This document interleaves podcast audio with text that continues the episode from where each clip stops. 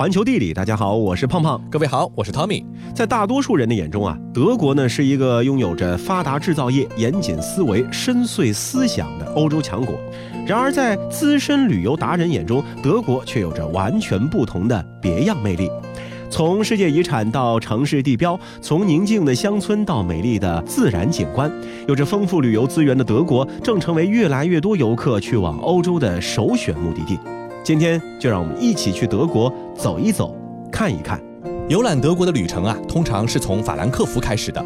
这里不仅是德国重要的交通枢纽，欧洲最重要的金融之都，更为我们展示了德国久远的历史、厚重的文化以及时尚的都市生活。初来乍到，先不要忙着去打卡观景，长途飞行和时差呢，都是需要适应一番的。安顿好酒店，休整歇息，傍晚时分再出来逛逛是最好的安排。华灯初上的时候，法兰克福的天际线是最美的。步行穿过横跨美茵河上的大桥，从河南岸回望金融区，临河的古典建筑背后就是金融城的高楼，勾画出来的法兰克福的天际线。法兰克福最受游客喜爱的地方呢是罗马贝格广场。有人喜欢广场上那三座有着六百多年历史的新哥特式风格老房子所组成的旧市政厅。有人呢愿意去广场边的大教堂凭吊当年选举神圣罗马帝国皇帝的往事。也有人就只想在广场上的咖啡馆里看着来来往往的人群。难怪当地人会把罗马贝格广场叫做法兰克福的会客厅。那除了罗马贝格广场。歌德故居也是法兰克福的热门打卡景点。一七四九年，歌德就出生在这个地方，而这里呢，也是从建筑到陈设，完美的再现了那个时代的原貌。在歌德故居楼上临街的房间里，有一扇正对巷口的小窗，开得很不协调。据说啊，这是歌德的父亲为了能多看几眼放学回家的小歌德而特意改建的。这位不善于表达感情的父亲，只会默默地注视着自己的孩子。却始终没有能够让歌德感受到关爱，以至于歌德年纪轻轻就离家漂泊。今天站在这扇窗前，依旧会让人为之唏嘘。世界真奇妙。法兰克福大部分的景点都在美因河的北边，不过这并不代表河的南边就不具备吸引力。萨克森豪森这片仍然保留着古典气息的地方，是酒类爱好者流连忘返的地方。在用鹅卵石铺成的狭窄街巷里，隐藏着一百多家传统小酒馆，不仅能够品尝到自酿的苹果酒，还能够找到来自全德国的各式啤酒。你能够很快的就融入亲密友好的氛围当中，和当地人并肩而坐，相谈甚欢。想要真正了解德国，了解德国城市的个性，乃至了解德国人，光去大城市游览观光绝对是不够的。还需要深入到名不见经传的那些小城市之中，自驾两个小时或者乘坐一个半小时的火车，就能够从美茵河畔的法兰克福来到琥珀河谷中的琥珀塔尔。与德国众多的历史名城相比啊，琥珀塔尔非常年轻，八十多年前才首次出现在了地图上。然而，它最出名的工程——世界上独一无二的悬浮列车，却已经有了一百多年历史。时至今日，这个年过期夷的钢铁千足虫依然安全可靠地运行着，在全长十三点三公里、高达十二米的空中横穿城市，不仅让人兴奋不已，更令无数粉丝顶礼膜拜。嗯，还有一个极具代表性的别墅区——布里尔区，它呢是五珀塔尔另一个会让人眼前一亮的地方。这个引人注目的19世纪建筑群是德国规模最大、最豪华的别墅群，也是欧洲和德国建筑艺术的见证。二百五十多幢像公园一样的别墅和个人住宅风格迥异，处处透露着豪气。这里呢，也是拍摄都市大片的好地方，因为每一个角度都能够完美上镜。从五珀塔尔坐火车，十几分钟之后将会到达索林根。这个原本默默无闻的小城，因为刀具而声名远播。在一三六三年，索林根生产出第一把刀具之后，刀具生产就成为了这座城市的经济支柱。周围的小溪和河流让磨坊不停运转，为这一工业城市奠定了蓬勃发展的基础。所以说，难以想象啊，一个十几万人口的小城，居然诞生了双立人、伯克、三叉牌、尼格鲁、索林根、古瑞德等众多的刀具品牌。索林根呢，也因此被称为刀具之城。如果想要了解索林根传承了近七百年的刀具制作历史，不妨去参观一下当地的博物馆。当然，你也可以更加直截了当买几把刀具回去体验一下。再次登上火车，二十分钟后，当车窗外的天空中依稀出现两个直指云霄的尖顶，科隆之行就正式拉开帷幕了。饱含乐享生活的独特氛围，以及这种氛围下积极的生活态度，都让科隆值得细细品味。嗯，刚才说到的两个直指云霄的尖顶啊，就是盖了将近八百年还没有完工的地球上最完美的哥特式建筑——科隆大教堂。这个呢，是一年四季都人气十足的一个景点。建筑全身由经过打磨的石块垒砌而成，整个工程一共用去了四十万吨石材。据说啊，由于经费紧张，当年参与施工的工匠很多都没有酬劳，完全靠着坚定的信念去完成工作。大教堂前期的工程不仅耗资巨大，而且以当时的技术条件来看，简直是难以想象。因为啊，它高达一百五十七米，大约是四五十层楼的那个高度。它曾经啊，一度是地球上最高的人工建筑。那如此高大的人工建筑，既要保证它的底座牢固稳定，又要体现出哥特式建筑所独具的那种垂直线性效果。于是呢，设计师就把拱形的结构设计利用到了极致，创造性的大量使用了尖拱、还有骨架券和飞扶壁，帮助立柱共同支撑穹隆式吊顶。那这也是这座哥特式经典建筑的精髓所在。科隆大教堂的旁边就是钢结构的铁路桥，有时间的话，不妨来到这里走个来回。这里是欣赏科隆大教堂和城市景色的一个绝佳之地，而且这里还有规模最大的情人锁，为这座冷冰冰的钢铁大桥增添了色彩和温情。哎呀，赶了好几天的行程了，哎，咱们去酒吧放松放松吧。放啥松？放啥松？你到底是出来旅游的，还是出来过酒瘾的？好多景点还没去到，好多行程尚待完善。同志，站起来，继续前进。哎呦，我请客，我请客。到了德国哪能不去酒吧喝啤酒啊？呃，要不你再考虑考虑呗。这还有什么好考虑的？下一站，酒吧。欢迎光临，请问二位想喝点啥？呃，先给我们来两扎啤酒吧，谢谢。呃，不好意思，先生，小店没有两扎啤酒。哟，销量这么好，两扎都没有了。那这样，来两杯啤酒吧，麻烦你了。不好意思，先生，小店也没有两杯啤酒。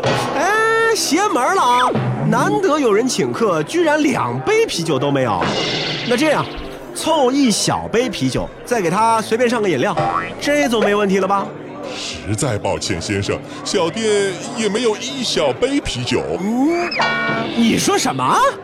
是这样的，先生，咱们这儿只有一米科尔许或者一米以上的科尔许，您看您来哪个？啊，弄了半天，你们这儿是裁缝店啊？哎，你怎么不早说呢？不是啊，我们这儿是如假包换的酒吧，只不过咱们这儿的酒吧既不论扎卖，也不论杯卖，而是。论米卖，真的是世界之大无奇不有啊！酒吧居然还有论米来卖酒的。嗯，在莱茵河畔的每一个传统科隆酒吧都有特制的一米长的木头架子，上面正好放上十杯全德国人都钟爱的当地特产科尔许啤酒。当木架子砸上桌面的时候，酒香随着飞溅的啤酒四溢。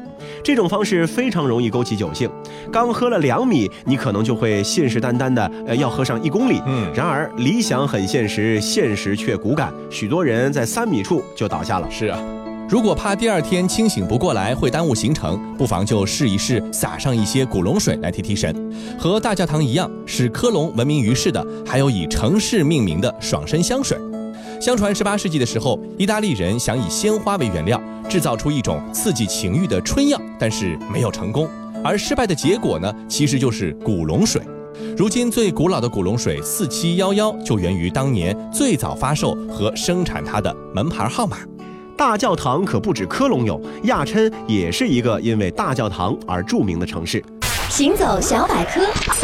作为查理大帝安息之所的亚琛大教堂，是欧洲北部最古老的大教堂，已经有一千二百多年的历史。这座有着巨大穹顶的八角形建筑，无论在建筑史上还是艺术史上，都具有非凡的意义。早在一九七八年，就成为德国第一座被列入联合国教科文组织世界遗产名录的建筑。短短十年的时间便修建完成的亚琛大教堂，将东罗马帝国和西罗马帝国的建筑风格完美融合起来，赋予了民族团结的美好寓意，堪称是大师级的建筑杰作。在长达六百年的岁月里，这里是德意志帝国皇帝的加冕教堂，有超过三十位德意志国王在这栋庄严神圣、无与伦比的建筑中加冕为王，帝王范儿十足。走出教堂呢，突然就现身在市集之中，哎，这种对比的感觉很强烈啊！教堂边上的广场上，卖花、卖菜、卖水果，洋溢着快乐的生活氛围。这反差呢是很突如其来的，却又让人感到非常的惬意。亚琛呢本来就有着更加生活化的一面，尤其是有着两千年历史的温泉洗浴文化。从很久远的年代开始，亚琛就有三十多处具有治疗功能的滚烫的泉水从地底下秘密地冒了出来。这些经附近的埃菲尔火山加热的泉水啊，高达七十四摄氏度的水温，绝对能够让你一扫旅途疲惫。那泡过了温泉，一定要去找一个好餐厅补充一下。在亚琛的拉丁区餐馆和小酒馆比比皆是，是本地人每天聚会的地方。这里有着无拘无束的氛围和丰富多彩的休闲娱乐，适合朋友谈天说地、小酌两杯或者享受简单快乐的理想去处。对于亚琛人来说，亚琛姜饼是一种情怀，所以无论你是否喜欢，最后在市集间闲逛的时候呢，都要试试这种满是肉桂味的小食，这会是点缀你亚琛记忆的小色彩。I like to be in Germany. Being here means every time something very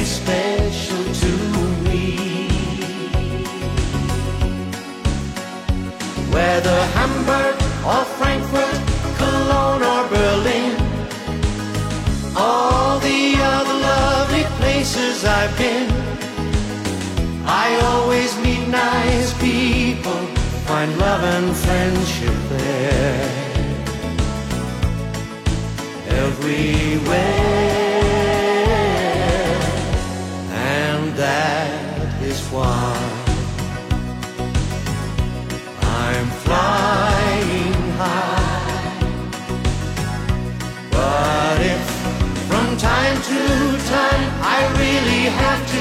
say goodbye,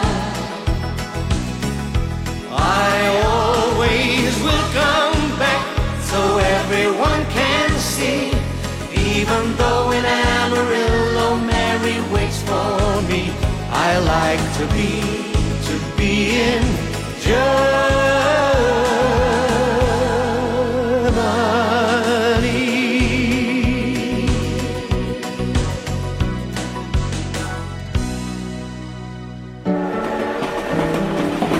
球地理，欢迎回到环球地理，大家好，我是胖胖。各位好，我是 Tommy。欧洲呢，就像是一座无尽的宝库，蕴藏着或浪漫、或温情、或热辣、或纯美的魅力。离开欧洲旅游新贵德国，接着让我们一起深入意大利，体验纯正的地中海风情。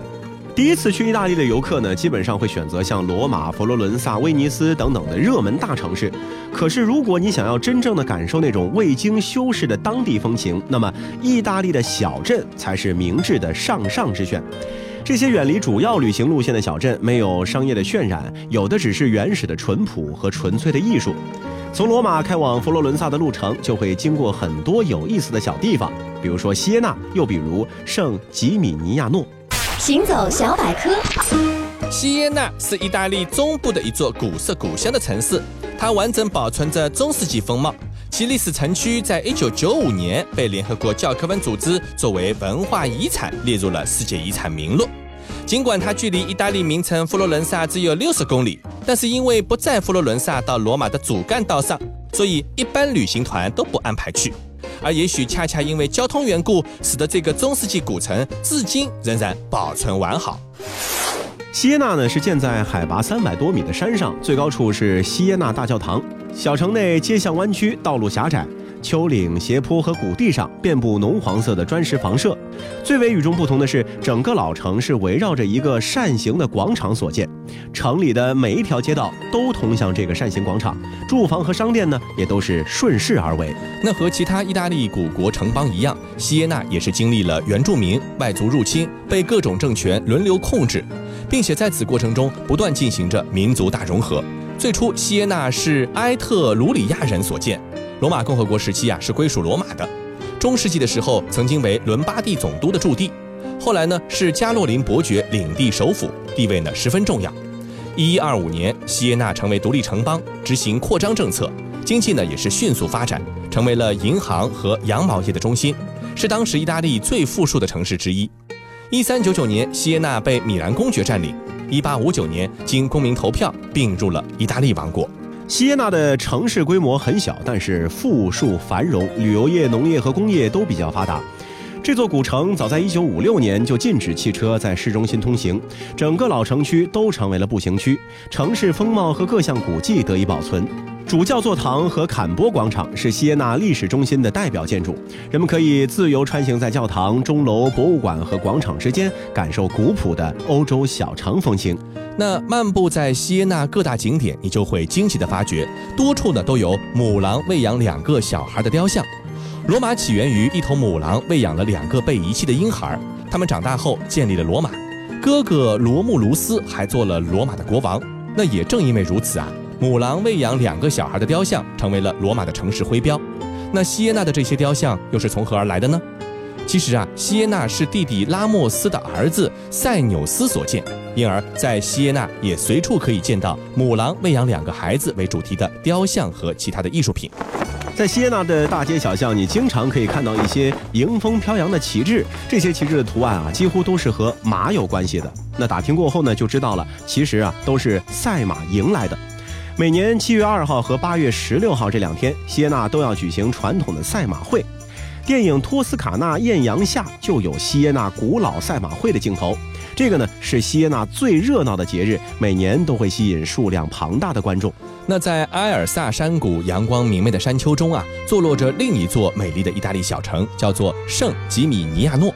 人类创造才能的杰作，见证了过去的灿烂文明，也是建筑和景色结合的典范。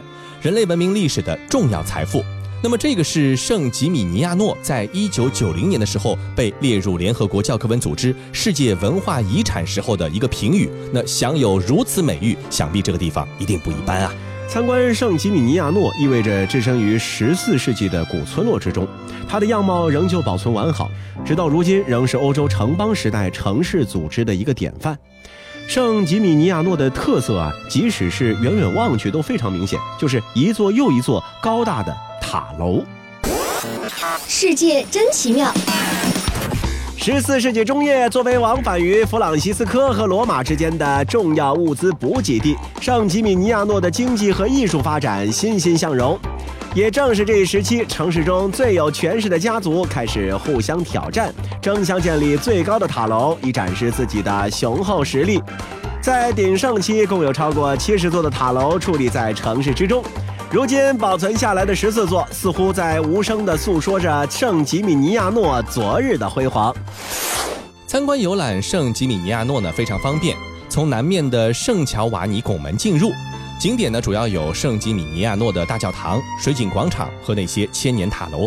三角形的水景广场中央有一口千年古井，当年呢是古城居民最重要的一个水源。紧挨着水景广场旁边的是大教堂广场，广场的对面是二点二千米长的防御城墙。沿着城墙走一圈，圣吉米尼亚诺的风光可以尽收眼底。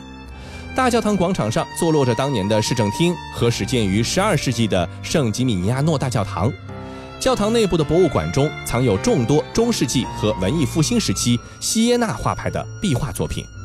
现在的圣吉米尼亚诺啊，是一个安静平和的小城，是一个纯粹的旅游和文艺之城。呃，它还有着非常棒的餐厅、手工艺品和托斯卡纳产的葡萄酒。那尤其是一种名字叫做维纳奇亚的白葡萄酒，是托斯卡纳九大最高等级葡萄酒中唯一的白葡萄酒，口感极为甘醇。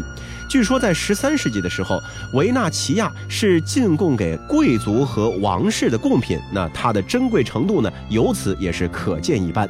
当然啊，感受欧式风情呢，也不一定非得去遥远的欧洲。位于日本北海道的小樽市，就是这样一座颇具欧陆风情的亚洲城市。位于北海道的小樽，北边呢是面向日本海，东边紧邻北海道道厅所在地札幌市。从札幌坐火车只要三十到四十分钟就可以到达小樽，非常的方便。作为北海道内历史较为古老的都市，小樽凭借着独特的城市景观、众多的寿司餐厅、玻璃工艺等特色，而成为了日本重要的旅游城市。当越来越多奔着寻找浪漫文艺元素的人来到小樽的时候，第一个要打卡的地方绝对是小樽运河。小樽运河呢是位于小樽市的港区，是小樽乃至北海道的一大标志性景观，还因为电影《情书》而特别有名。四季景色各不相同，尤其呢是以冬季最为别致。漫步在运河沿岸，给人以安静的感觉。怀旧的煤油路灯、复古的砖石仓库、随处可见的艺术写照，让运河扑朔迷离，分外诱人。走一趟小樽运河呢，只需要三十分钟左右，但是啊，却让人是流连忘返。从运河两旁建于明治、大正时期的石造仓库，屹立于运河畔的六十三只昏黄的煤油路灯，以及由数十万个石砖所砌成的石板步道，一直到浅草桥上特别为观光客服务的传统人力拉车，使小樽运河散发着妩媚动人的神采。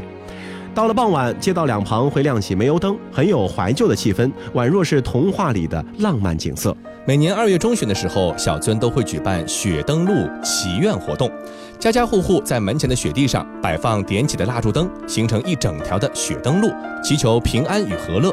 此时，小樽运河的河面会用固定在运河两端的绳索挂起捕鱼用的玻璃浮球，浮球里被点上了蜡烛，漂浮在运河上，一闪一闪的烛光装点着小樽冬夜，感觉是分外迷人。近一公里长的界町通啊，有北华尔街之称，是大正到昭和期间建造的街道。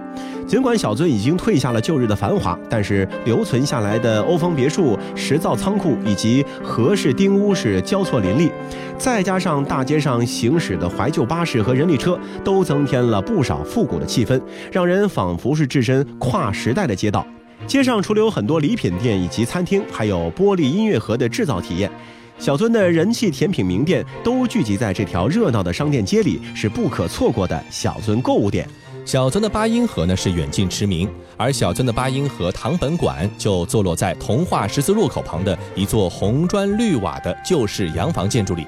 这栋建于日本明治四十五年的建筑呢，是以文艺复兴风格为主题，伫立于门口的蒸汽钟高五点五米，宽一米，重达一点五吨。是一九七七年由加拿大著名钟表工匠以青铜打造的。蒸汽钟以电脑控制，让锅炉产生蒸汽。